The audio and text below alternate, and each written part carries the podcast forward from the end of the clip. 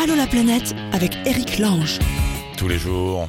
Tous les jours, des conversations comme ça avec vous qui êtes éparpillés un peu partout dans le monde parce que vous aimez voyager, parce que vous voulez juste voir comment c'est ailleurs, parce que vous cherchez du boulot, parce que vous avez, vous êtes tombé amoureux, parce que je sais pas pourquoi les parce que.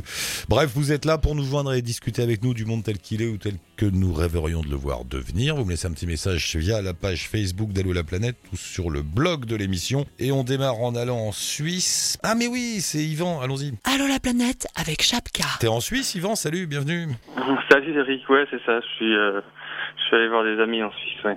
Ah, j'ai mais je crois, je sais plus, ouais, non, je sais plus si t'habitais là-bas ou pas. Non, c'est juste comme ça pour. Non, j'habite pas là-bas, ouais. ouais. C- Comment vont les Suisses? Comment le ça va Ça va, ils vont bien, les, les vaches sont sorties, euh, tout le monde va bien. C'est marrant, c'est un cliché, mais c'est vraiment calme, hein, la Suisse. C'est bizarre. hein. Ah bah oui, là, en plus, là, euh, je suis, on est tout seul au milieu de la prairie, il y a que nous, euh, c'est très très calme. C'est vrai, t'es dans une prairie avec des vaches? Euh, on y était il y a 5 minutes, là, je suis rentré à l'intérieur, mais ouais, c'est ça. J'ai reçu un petit message d'Ivan qui me dit Eric, j'ai toujours pas parlé des Svalbard et après je pars au Pakistan, donc faut faire ça tout de suite. Ok. Ah, c'est bien résumé, ouais, c'est ça. c'est- ah oui, c'est toi, on t'avait eu à, à l'aéroport juste quand tu décollais. Ouais, c'est ça, j'étais à Marseille et euh, je partais pour les Svalbard, ouais. Ouais, ouais. Et puis on s'est pas rappelé. Pourquoi? Tu nous as oubliés là-bas? Euh, Là-bas, il n'y avait pas trop de réseau et puis euh, et vu les températures, le téléphone tenait pas très longtemps euh, avec la batterie Ah, c'est vrai, le. Il, non plus. il faisait combien? Moins, moins beaucoup. Euh, entre entre moins 15 et moins 20 à peu Ah, près. c'est pas humain. Donc ça va, mais euh, il y a beaucoup de vent aussi, donc euh, en Mais- ressenti, il fait plus froid encore. Mais non, ça ne va pas. Arrêtez de dire que ça va, 20, ça ne va pas. C'est pas. euh, non, On survit, on survit. non. bon, et alors, quand t'es parti, je me suis dit, mais qu'est-ce que c'est que ce Svalbard? Donc voilà, maintenant il faut que tu nous dises. Qu'est-ce qu'est-ce donc que les Svalbard Alors les Svalbard, c'est euh, c'est un archipel d'îles qui est tout au nord de la Norvège, entre la Norvège et, et le pôle Nord en fait, qui est plus près du pôle Nord même en fait. Ouais. Et euh, ça appartient à la Norvège.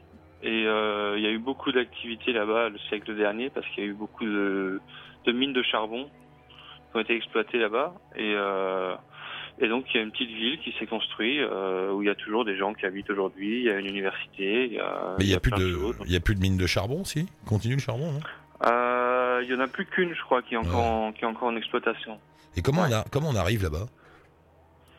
Euh, on arrive par avion, c'est plus simple. Ah ouais. Ou, euh, mais je crois, je crois qu'il y a des, je crois qu'il y a des bateaux qui vont aussi, des bateaux de croisière euh, norvégiens qui montent, qui montent tout en haut, mais ça prend, ça prend plusieurs jours. hein. C'est, c'est vachement au nord. Donc t'as pris un avion jusqu'en Norvège?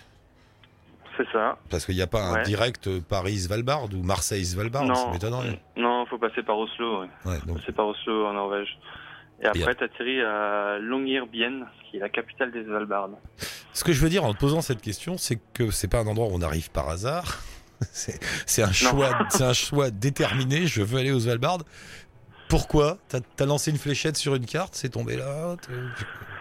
Euh, non, mais euh, bah, j'ai pas vraiment d'explication. C'est pourquoi pas, en fait. Oui, Mais euh, non, j'ai vu des, j'ai vu des, j'ai lu un article sur l'endroit il y a un peu plus d'un an. J'ai vu des photos, je me suis un peu renseigné. J'ai vu que c'était possible d'y aller, de, de visiter, de faire des activités là-bas, euh, des randonnées, du chien de traîneau, des choses comme ça. Je me suis dit, euh, bah, ça doit être à peu près euh, ce qui se rapproche le plus de l'Antarctique, qui est un petit rêve euh, pour plein de voyageurs, dont moi. Et euh, du coup, je me suis dit, bon, bah, je vais pas aller en Antarctique, je vais aller au Svalbard à la place. et, et voilà. et- et alors, c'est bien T'as passé un bon séjour C'est sympa Ah oui, c'était génial. Ah ouais, Ouais, ouais. C'était, c'était absolument fabuleux. C'est, euh, c'est, euh, bah, tout blanc, hein, bête- bêtement. C'est pas toute l'année, euh, c'est pas toute l'année enneigée. Là, quand l'été commence, maintenant, la neige fond et là, c'est vraiment, on a vraiment l'impression d'être au bout du monde. Ah. Mais là, quand moi j'étais, il y a, y a quelques semaines, c'était vraiment tout blanc et c'est, et c'est dingue, mais c'est, tout bête, mais c'est fascinant en fait. C'est fascinant de voir ces, ces couleurs, euh, enfin ces nuances de blanc partout et c'est cet endroit qui est pratiquement désertique. hein. La ville, la ville fait 2000 habitants, donc euh, on fait trois pas, on est dehors et euh, il n'y a plus rien après autour. Mais c'est montagneux ou c'est des- une, une immense steppe autour ou c'est des montagnes Non, c'est très, c'est très montagneux, Montagneux. bah, comme la côte norvégienne en fait. Il y a énormément de fjords qui sont, qui sont hyper grands et un coup j'ai fait, euh, on a fait euh, une journée de bateau Et là, tu longes les fjords pendant 6-7 heures et c'est, enfin, tu te sens vraiment tout petit et tu te sens vraiment au bout du monde pour le coup. C'est, c'est, c'est très très impressionnant. Ouais. Ah, donc tu, ouais. Donc il y a personne en fait. Une fois qu'il y a les, il y a les 2000 personnes dans la ville là dont j'ai oublié le nom. Euh, Ouais. et, et, et- et une fois qu'on est sorti de ces 2000 personnes, il y a rien d'autre. Il y a pas un bled, il y a, il rien. Une fois qu'on est sorti, hein, bah il y a des il y a des villes abandonnées en fait. Euh, Ah que donc il y avait il y avait des mines de charbon qui euh, qui ont été entièrement exploitées et qui sont maintenant à l'abandon. Donc moi justement le, le- la journée qu'on a passée en bateau, c'était pour aller dans une ancienne ville euh, russe parce que les Russes étaient là-bas aussi pour exploiter le charbon. Et donc tu avais une ville qui comptait euh, 1500 habitants il y a 30 ans qui est complètement abandonnée où Ville tu fantôme. peux euh, rentrer dans les bâtiments. Enfin, c'est des, des gros blocs euh, soviétiques. euh, Il y a une cantine où tu as des fours, des, des machines à laver qui sont entièrement recouvertes de neige et de glace. Ah, c'est génial.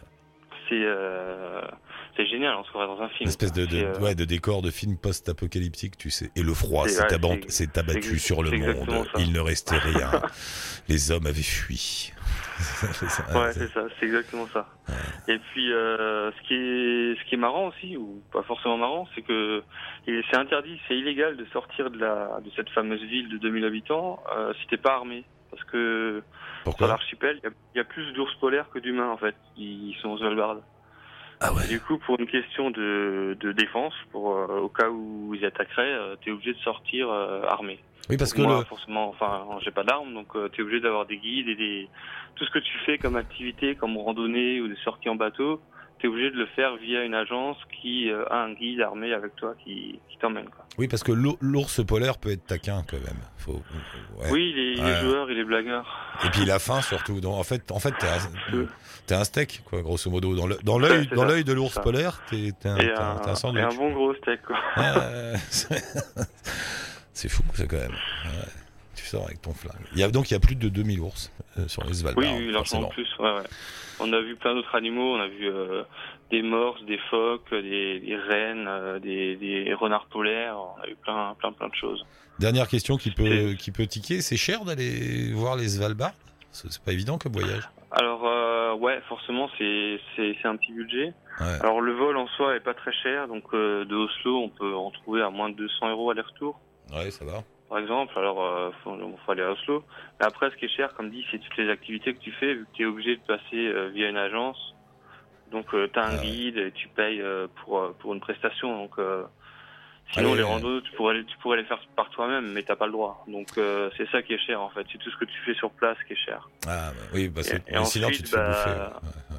Si tu fais euh, si tu manges si tu fais les courses au supermarché pour faire manger à, pour manger à l'auberge toi-même bah c'est les prix norvégiens qui sont pas les plus bas euh, à la base Mm. aussi donc euh, ouais c'est un petit budget quand même C'est un petit budget, mais c'est beau.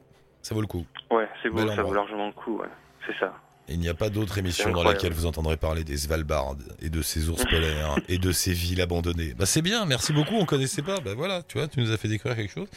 Et là, tu pars au, tu pars au Pakistan? Je pars au Pakistan dans dans cinq jours Tu Ouais. vas où? Euh, alors dans le nord du Pakistan euh, j'atterris à Lahore et ensuite je vais à Islamabad et ensuite je vais réaliser un, un vieux rêve que j'ai depuis longtemps en tête qui est de voyager sur la, la Karakoram Highway qui Ah monte ouais. dans le nord du Pakistan et qui arrive en Chine après avoir traversé euh, l'Himalaya. Waouh. Euh, Et tu vas faire ça Donc, comment? En, en camion, en bus en- euh, alors moi je voyage beaucoup en stop donc j'espère faire le plus gros en stop. Euh, même ensuite en Chine donc j'arrive tout arrive tout à l'ouest de la Chine vers Kashgar. Ouais. Et euh, j'ai prévu de rejoindre la côte parce que euh, euh, on s'était appelé depuis Hong Kong. J'avais travaillé à Hong Kong un an. Ah oui, je- relie. Ensuite, je vais traverser toute la Chine ju- jusqu'à Hong Kong et euh, ouais, faire le plus gros, le plus gros en, en auto en stop. Et là, tu, tu vas jusqu'où comme ça alors après? Euh, bah après, je reviens. Je reviens, en, Ah ouais. je reviens en France. tu, mettre, euh, tu fais un petit saut en Chine, histoire 2, puis tu reviens. C'est ça. C'est marrant. Encore une fois, euh, pourquoi pas. Mais oui, bien sûr, pourquoi pas Après les non, j'ai Svalbard. déjà, ouais, déjà- tout le voyage de prévu en Europe après, donc euh, je vais. Bon bah Yvan, donc on sait que tu tu disparais combien de temps là? On te revoit quand? Euh, là, je pars un peu moins de deux mois euh, en, Ah, en quand même. Pakistan et en Chine, ensemble. Ouais, un, un mois et demi, deux mois. Bon, si tu trouves un petit poste internet, un téléphone, tu penses à nous? Ouais, ouais, ouais, je vous appelle, ça marche. Ce serait cool, hein Ça Ouais. marche. Ok, bah ça roule, on attend le message. Merci beaucoup Yvan pour les Svalbard et j'espère t'avoir euh, quelque part au Pakistan. Fais gaffe à toi, merci. Ok. Ciao Yvan, bonne route. Bye. Ciao, bonne journée. Ciao. Et nous poursuivons avec euh, Amélie qui est là. Bonjour Amélie, bienvenue. Bonjour. T'as encore un petit peu de sable dans les chaussures ou pas Ou ça y est Encore un peu, ouais. Ah. Encore un peu de sable dans les chaussures, encore un peu de sable dans la tête, encore sur le chèche. Ah, bon, on essaie de joindre Andrea là parce qu'on voulait que vous parliez ensemble, mais euh, je sais pas, on nous dit Maroc, les lignes sont suspendues. Je sais pas ce que ça veut dire, mais euh, on a du mal à téléphoner au Maroc. C'est pas grave. Euh, Ah.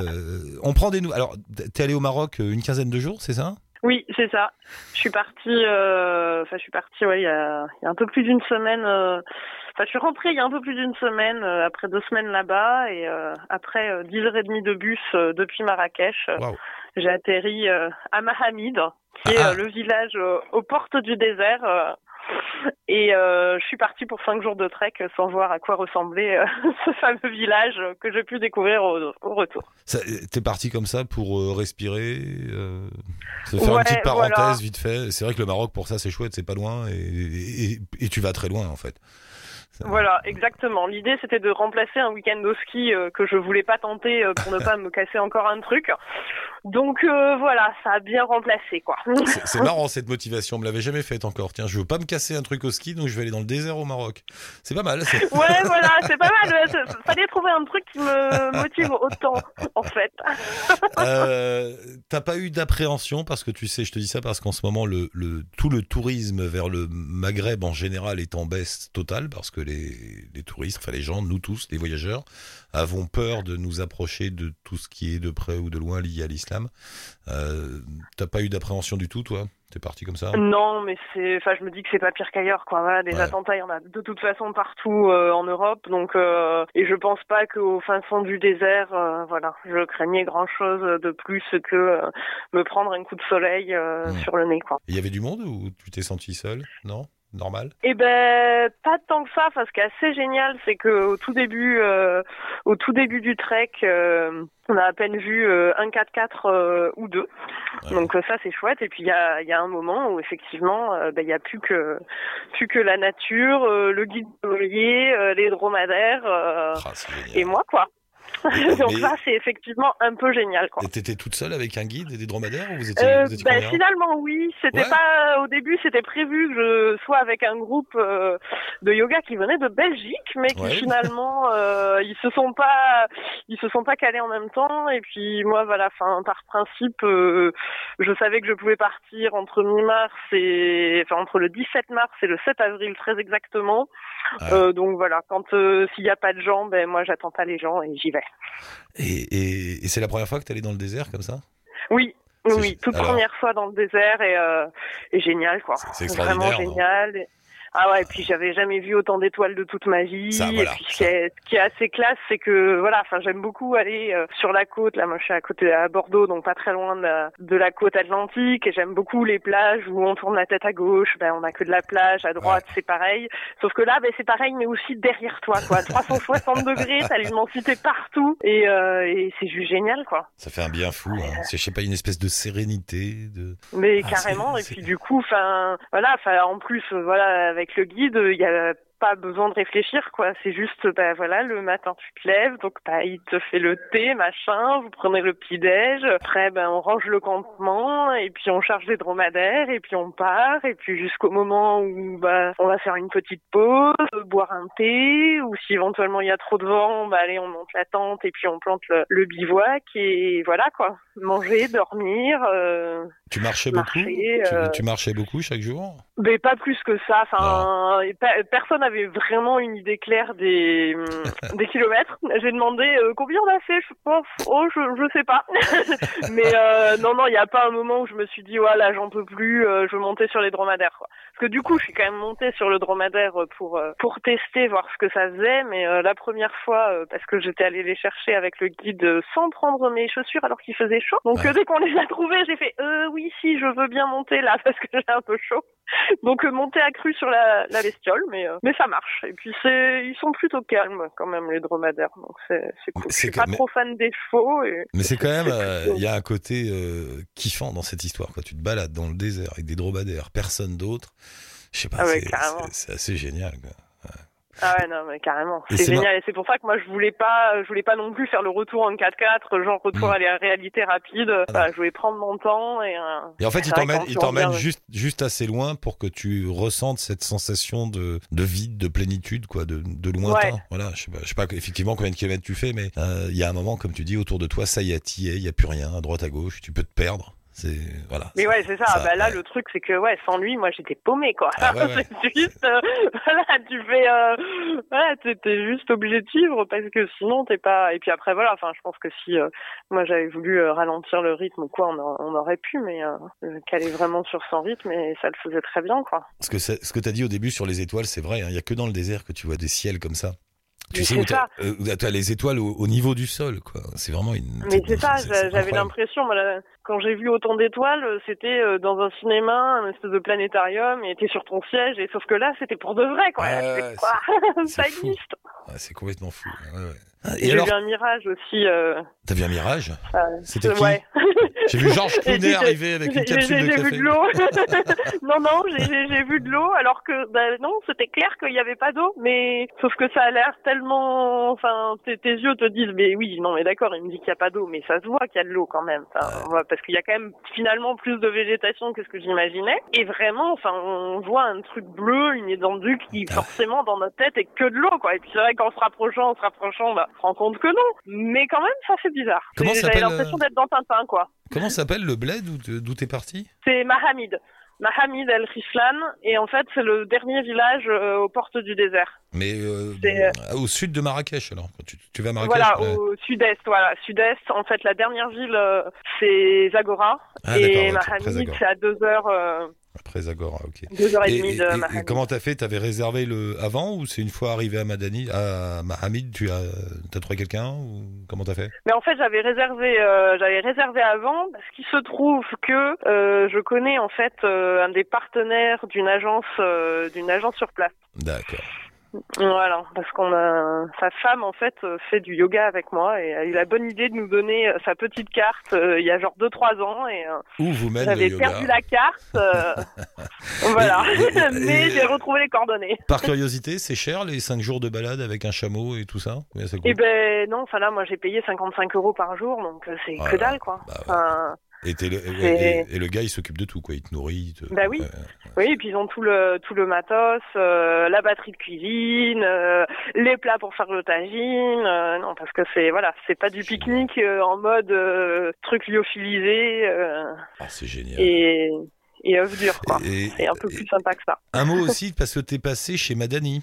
Et du coup, voilà, Voilà. je suis aussi passée chez Malani, forcément, Alors, parce que à ma c'est pas loin. de- c'est très chouette Ouais, parce que Madani, Madani pour que j'explique, c'est un- c'est quelqu'un qu'on connaît dans l'émission, qui nous a déjà été présenté par des auditeurs. Donc c'est un monsieur qui habite au Maroc là-bas et qui vit dans une oasis, tu me dis si je dis une bêtise, pas- aux portes du désert aussi, et qui se bagarre pour replanter de la palmeraie, c'est ça? Pour refaire ça, ouais, vivre cet endroit. Ouais. qui ferme en permaculture. Voilà, et, il a monté un, lodge, enfin une, une espèce de backpack là-bas où on peut aller. Et, euh, et avec ses petits bras musclés, il a décidé de refaire vivre ce coin qui est bouffé hein, euh, du fait de l'exploitation de l'eau dans la région et du réchauffement climatique. C'est des coins qui disparaissent et lui, il veut se battre pour que ça, pour que ça marche. Et ça marche alors ça, Et ça, ben ouais, ouais, non, ça marche. Là, ils ont, ils ont bossé avec euh, pas mal de gens en woofing pour faire des systèmes de récupération d'eau. Donc parce qu'effectivement, bah, là-bas il fait chaud, mais euh, le peu d'eau euh, qu'il y a dans le sol, ils arrivent à la, la récupérer avec des espèces de systèmes de serre et puis des petits tuyaux. Et puis il a même fait un truc pour de- avoir de l'eau potable, sachant quoi, il avait quand même aussi euh, creusé un puits euh, lui-même à 17 mètres. Voilà, un ancien puits.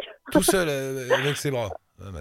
Ouais, voilà. Enfin, c'est il y a un petit moment parce que là depuis là un autre puits qui va, je crois, un peu plus bas, euh, genre je crois que c'est 32 mètres, mais qui est plus, euh, enfin, j'allais dire mécanisé, oui, mais qui marche à, à l'électricité solaire parce que là-bas ils ont pas, le, ça va pas jusqu'à jusqu'à chez lui l'électricité, donc il est sur euh, électricité solaire et l'eau euh, et l'eau de son puits, mais euh, après ouais, le, le site est super euh, super chouette quoi. Il y a plein d'endroits pour se poser, il y a les tentes berbères. Là ils ont monté des toilettes sèches assez récemment aussi. Euh, et puis tout un tas de, ouais, de petits trucs pour essayer d'utiliser l'eau euh, d'une autre d'une autre façon, et puis dessa- dessaler l'eau aussi, parce que lui, c'est, euh, Ouais. enfin, il s'est bien calé sur les principes de Pierre Rabhi euh, depuis le début, et là, il en sort un peu pour justement cette histoire de dessaler l'eau, parce que c'est le c'est le problème, et c'est vrai qu'on on voit le sur le sable, euh, bah, ça fait de, des traces blanches de sel. Euh, Ouais, forcément, c'est pas top pour les cultures, quoi. ouais, il est- Mais l'eau est salée. Ouais, je sais plus pourquoi il y a une raison, mais l'eau est salée. Mais ouais, c'est le. Après, c'est vrai que ouais, c'est un peu une une une ancienne grande plage cette histoire, je pense. Oui, c'est ça. Bon, bref, tu conseilles. Alors, on va à Mahamid, dans le sud de Marrakech, à côté de Zagora. Euh, on loue 5 chameaux, 55 balles par jour, et on va voir les étoiles dans le désert. Elle est belle quand même. Voilà, Ah. tout à fait. Et il fait froid la nuit et très chaud le jour. Et il fait froid la nuit, il faut bien penser. Ouais, c'est parce que ça, c'est vrai que c'est un truc qui change de chez nous, parce que nous, en ville, euh, enfin notamment à Bordeaux, s'il y a de la canicule, il fait plus de 30 degrés, euh, il fera aller 28 euh, Mm. la nuit, et on a encore chaud, on n'en peut plus. Là, c'est pas le cas. Là, on met le pull, on met la veste, on met le foulard, et puis si on veut regarder les étoiles, on va prendre une, une petite couverture en plus euh, pour pas se dire ah mais quand même j'ai froid. Ah, et, et tu dors bien, et quand tu te réveilles, tu as le, le soleil qui se lève autour de toi sur le désert. Ah, mais c'est ah, ça. C'est C'est sublime. juste hyper beau quoi. Avec le gars c'est qui prépare beau. le petit thé, là, le, le feu avec trois bouts de bois. Ah, c'est. C'est ça, voilà. Ah, ça fait plaisir. Bah écoute, merci Amélie. De- on- on- pendant qu'on parlait, on essayait de joindre le Maroc, mais ça passe pas. Je sais pas pourquoi. Bon, ce sera pour la prochaine C'est fois. C'est pas ouais, j'ai- j'ai j'ai- j'ai pas de, ouais, j'ai j'ai une petite page Facebook, mais qui n'a pas de grand intérêt, sinon un compte Instagram. Et, Bah, et probablement un blog un jour, mais, euh, Bah, laisse-moi, si tu veux, envoie-moi ton compte Instagram, puis je le mettrai s'il y a des petites photos, non? Enfin, c'est comme tu veux. Ok, bah Ah, comme oui, carrément, ouais. Ouais, ouais, d'accord. Bah ça marche. Merci beaucoup Amélie pour la petite balade dans le désert. Ça fait plaisir. À bientôt. De rien, à, À, la bientôt. prochaine. Salut Amélie. Ciao. Et nous quittons le désert marocain pour les montagnes du Jura. Bonjour Benoît, bienvenue. Bonjour Eric. Tu es dans le Jura? T'es où dans le Jura? Alors je suis entre euh, Besançon et Dole.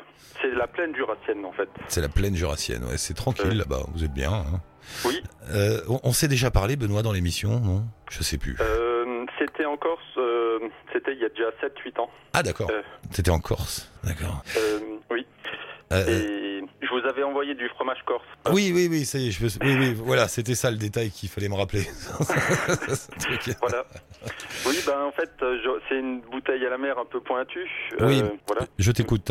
C'est très pointu. Très- je m'intéresse aux, aux conifères euh, rares et puis en voie de disparition. C'est une Donc- passion. C'est une passion comme une autre. hein. Je- Oui, euh, ça, mais- pose là dans les dîners. Et toi, tu fais quoi? Moi, je m'intéresse aux conifères rares et en voie d'extinction. Ok. Et aux fossiles vivants, oui. Enfin, ça, voilà. Ah, et donc, ça fait que hum, euh, je- j'essaye de trouver des graines et Ouais. après, euh, je les fais pousser et après, je les donne à différents jardins botaniques en, en France. Ah, tu fais ça Et t'as eu des graines d'où comme ça? T'en as déjà eu beaucoup? Ça a Alors, déjà marché? la, la plupart des graines, euh, soit je les, je les achète dans des graineteries un peu partout au, au Chili ou en Nouvelle-Zélande. J'ai trouvé certaines espèces qui m'intéressaient, mais là, l'espèce que je cherche, eh ben, le Philocladus euh, toa toa, euh, il est trop rare pour qu'il soit commercialisé.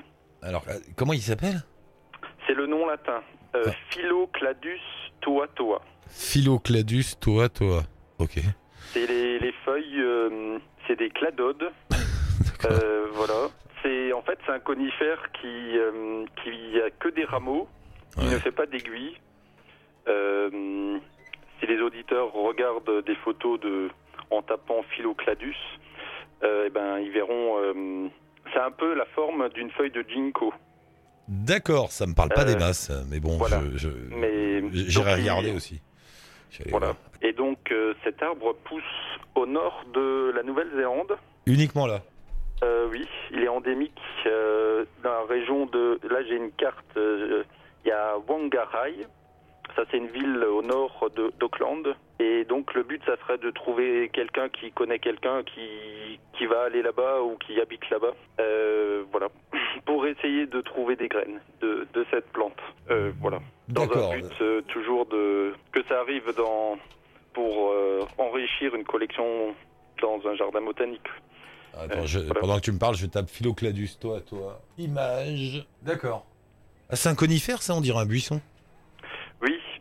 Ben comme comme c'est rare, c'est enfin oui c'est un peu spécial donc ça, ça a des formes, euh, c'est les adaptations des plantes, donc ça a des formes. euh, Mais, alors j'ai une question idiote. Si ce Philocladus toatoa n'habite que en Nouvelle-Zélande, est-ce qu'il va survivre dans le Jura? Dans une serre. Ah, enfin, ah. disons, lorsque j'aurai réussi à faire pousser les graines, normalement, y a, il y a des plants qui iront dans les serres du jardin botanique de la Tête d'Or à, à Lyon. Tu voyages Euh, par, par procuration via les plantes ou tu voyages toi-même de temps en temps? Ben, plus euh, par euh, procuration que par. euh, C'est marrant. dans, dans- en France, oui, mais pas. Pas à l'étranger. Tu pas- te sens pas d'aller. Ce serait quand même un, un beau but de voyage d'aller en Nouvelle-Zélande chercher des graines de Philocladus toatoa. Pour l'instant, oui. Ben, j'ai. Il y a un copain qui va y aller dans quelques mois pour ramener un bateau en France. Ouais. Ah bah Voilà. D'ailleurs, je pourrais vous, Avoir les vous coordonnées. donner ouais. ses, ses coordonnées. Il s'appelle Giulio. Euh, il va aider un autre copain pour ramener donc ce, ce bateau. Voilà. Et Et il va, il va peut-être ramener des, des, des je lui ai demandé, mais vu que ça prend quatre mois, euh, la plante risque de pas survivre. Mais c'est marrant ton truc, ta passion. Tu fais flan... Tu te rends compte, il fait venir des graines, tu les donnes à d'autres et tu, tu disperses comme ça partout des arbres du monde. C'est beau. En- c'est lors d'une précédente émission, j'avais euh, fait une bouteille à la mer par rapport à des graines, si vous vous souvenez de pour en échange de cartes postales. Et Ah en ouais. 2009, euh, ça avait bien marché. J'avais eu une cinquantaine de, de cartes postales à l'époque en échange des, des graines de l'arbre du clergé que j'avais envoyé. Donc c'est voilà, mon arrière-arrière grand-père était euh, garde forestier, alors j'ai dû avoir un, un chromosome de, de lui. Bon, alors Euh. donc là, euh, la bouteille à la mer, elle est claire, elle est simple. Mesdames et messieurs, si vous êtes en Nouvelle-Zélande, si vous connaissez quelqu'un en Nouvelle-Zélande, est-ce qu'on pourrait avoir des graines de Philocladus toatoa, s'il vous plaît? C'est pour euh, Benoît et son acte magnifique, poétique et gratuit, d'é- d'essemencer le monde. C'est beau, non? Oui, c'est joli. Oui, bah d'ailleurs, j'ai pensé à, à vous lire une petite citation de Thoreau, Oui, euh, Henri euh, David Thoreau. Voilà, concernant les graines. Voilà, je t'écoute. J'ai une grande foi dans une graine. Si vous arrivez à me convaincre qu'il y a une graine quelque part, je suis prêt à m'attendre à des merveilles. Voilà. Nous nous séparerons là-dessus, sur cette belle pensée, mon cher Benoît. Bon, bah merci pour euh, d'avoir passé C'est le moi, message. c'est moi, merci beaucoup. On passe le message. Il nous faut des graines de. Ça me ferait beaucoup, très plaisir qu'il y ait un Philocladus toatoa qui pousse grâce à l'émission dans le Jura. Je serais content. pour l'instant, il y en a peut-être qui pousse en Europe, c'est tout de cette espèce. Non, mais on va y arriver. Et après, tous Voilà. les auditeurs d'Allo la planète iront se recueillir devant le Philocladus à Lyon. Et on sera tous là. Ce sera notre lieu de rendez-vous. grâce à toi. D'accord. bon, bah merci. Ça marche. Merci beaucoup, Benoît. Continue bien. À bientôt. Merci. Donne des nouvelles. Et je mets un lien avec ton site là que t'aimes bien. euh, Oui, ça voilà. c'est le deuxième, c'est le deuxième arboretum qui, qui, où il y aurait une possibilité de, de le planter. D'accord. Euh, voilà, en Bretagne. On met le lien, ça marche. Merci, Merci. beaucoup Benoît, bonne route et bonne Au chance. Bye.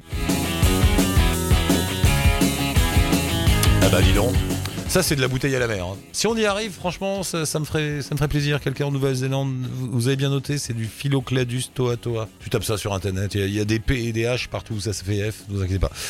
Euh, bah merci tout le monde, merci Marine pour la réal aujourd'hui. On se retrouve très vite pour un nouveau numéro d'Allo la planète. D'ici là, pour nous joindre, la page Facebook de l'émission et le blog d'Allo la planète. Ciao, touti bonne route.